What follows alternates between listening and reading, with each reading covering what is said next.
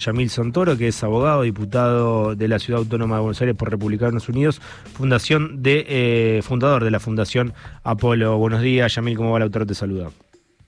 Lautaro, ¿cómo andás? Bien, eh, Yamil, bueno, justo acá estábamos comentando con Vero lo que le sucedió a Juan Graboy, vos saliste a, repudiarlo, eh, y quería preguntarte cómo eh, también validar, o sea, acompañar que, que hayas hecho esto y cómo mm, ¿Cómo crees que se puede frenar de un lado y del otro? Hmm. Bueno, creo que hay un clima muy caldeado después de las elecciones, o sea, un balotaje particularmente tiende a generar como una suerte de rivalidad manifiesta entre distintos grupos de ciudadanos.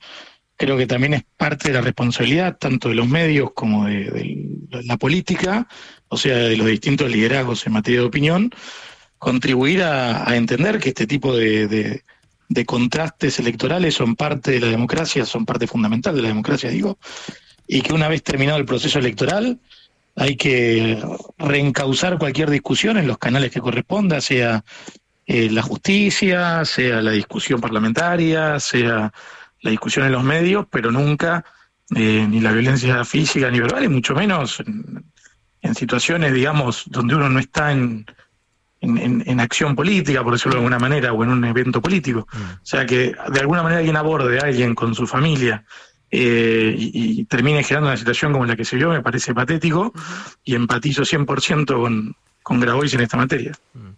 Eh, Yamil, ¿cómo asimilaste, cómo vas a acompañar, si vas a tener eh, alguna posibilidad de estar de cerca con eh, esto que surgió a través del nombramiento de Jorge Macri en la Ciudad Autónoma de Buenos Aires de confirmar a Roberto García Moritán como ministro de Desarrollo Económico. A ver, con, Roberto García Moritán somos socios y aliados políticos. Dicho esto, yo he tomado la decisión de, ocupar la banca que, legislador porteño que liberó Roberto al renunciar para aceptar este ofrecimiento por parte de Jorge Macri. Así que mi acompañamiento en la materia va a estar eh, de alguna manera impulsando iniciativas y eh, trabajando para robustecer la agenda del ministerio que Roberto tenga a su cargo, como del resto del gobierno. Pero es mi idea eh, quedarme en la legislatura, por lo menos hasta cumplir mi mandato en 2025. Eh, Yamil, ¿van a actuar en bloque con lo que es el PRO en la Ciudad Autónoma de Buenos Aires? Bueno, nosotros siempre fuimos un espacio de librepensadores, con lo cual eh, pretendo mantener esa línea, acompañaremos aquellas cosas que en las que estemos de acuerdo y donde no marcaremos la disidencia o votaremos en contra según corresponda. Aparte, vale tener en cuenta que yo soy eh, liberal bien ideológico, digamos, bastante más que, que la posición previa a nuestro bloque, así que en esa línea voy a estar eh, probablemente tratando de fijar posición, aprovechando también que hay muchos otros liberales en la legislatura, así que creo que vamos a tener un margen de juego, te diría ideológico, por encima de, las definiciones formales de los bloques. ¿No sentís condicionada tu participación en la legislatura por eh, la integración del gabinete de Jorge Macri de parte de García Moritán? Mira, a mí la gente me votó en 2021 para representar una propuesta liberal, con lo cual un ofrecimiento que pueda existir en 2023 no altera la naturaleza de mi incorporación a la Cámara y no entramos por acuerdo o por rosca con el PRO, sino por haber ido a unas pasos junto a López Murphy y, García Moritán, que nos dio en aquel entonces una banca de diputado nacional y dos de legisladores. Así que condicionado eh, entiendo no obstante que, que, hay que cuidar siempre los equilibrios, pero mi compromiso primero es con nuestro partido y nuestro electorado. Eh, Yamil, ¿y qué expectativa tenés del gobierno de mm, Javier Milei? Bueno, yo tengo muchas expectativas y ojalá que le vaya muy bien. Primero como argentino, eh, porque si a Javier le va mal, a todos nos va mal, y creo que eso no es negocio para nadie, más que para algún que otro especulador ahí agazapado. Eh, y en segundo término, porque creo que Javier representa una oportunidad genuina para la Argentina de, dar un salto hacia adelante sustantivo en un montón de temas donde el grueso de la política y, y te diría de los analistas coinciden en que hay que cambiarlos, pero nadie quiere pagar el costo de, llevar adelante muchas de esas transformaciones. Así que eh, espero y confío en que Javier pueda hacer un gran gobierno. Y Nobleza Obliga, creo que muchas de las decisiones que vienen tomando en estos días en materia de ejercicio del poder eh, dar a, entender que, tienen chances genuinas de éxito en la materia. Decís, por ejemplo, las, eh, designaciones de parte de su fuerza política en Cámara de Diputados, senadores y eh, no, no mostrarse tan condicionado por el PRO de Macri. Exactamente, creo que esa es una sabia decisión, creo que demuestra una vocación de ejercicio del poder que es fundamental para, para ya poder sobrellevar lo que queda por delante.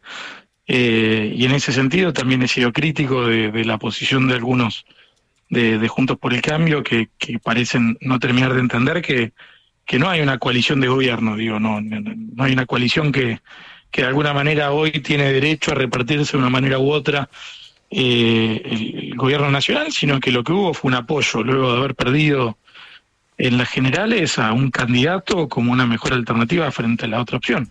Y en, desde ese lugar corresponde eh, al presidente entrante elegir en todo caso a los perfiles que, que le sirvan, en la lógica que le sirvan, así que me parece sano el ejercicio de poder por parte de Javier a esta altura. Salía recién en la etapa de, declarar una declaración que decía que Macri le dijo a Milei, eh, estás rodeado de peronistas, te rodeaste de peronistas. Eh, ¿Qué pensás de esa declaración? Como medio en disgusto. Que, Macri, también, en su momento, se rodeó de peronistas. Con lo cual, digo, como si ser peronista fuera algo malo.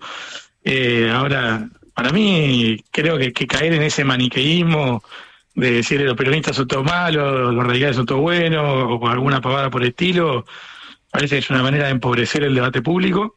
Creo que hay gente muy valiosa en el peronismo, gente muy valiosa en el radicalismo, y de la misma manera gente deleznable en los distintos espacios políticos, y que si uno quiere hacer un gran gobierno, tiene que hacer un mix entre buscar representantes de los distintos espacios y, y al mismo tiempo los mejores posibles en cada materia.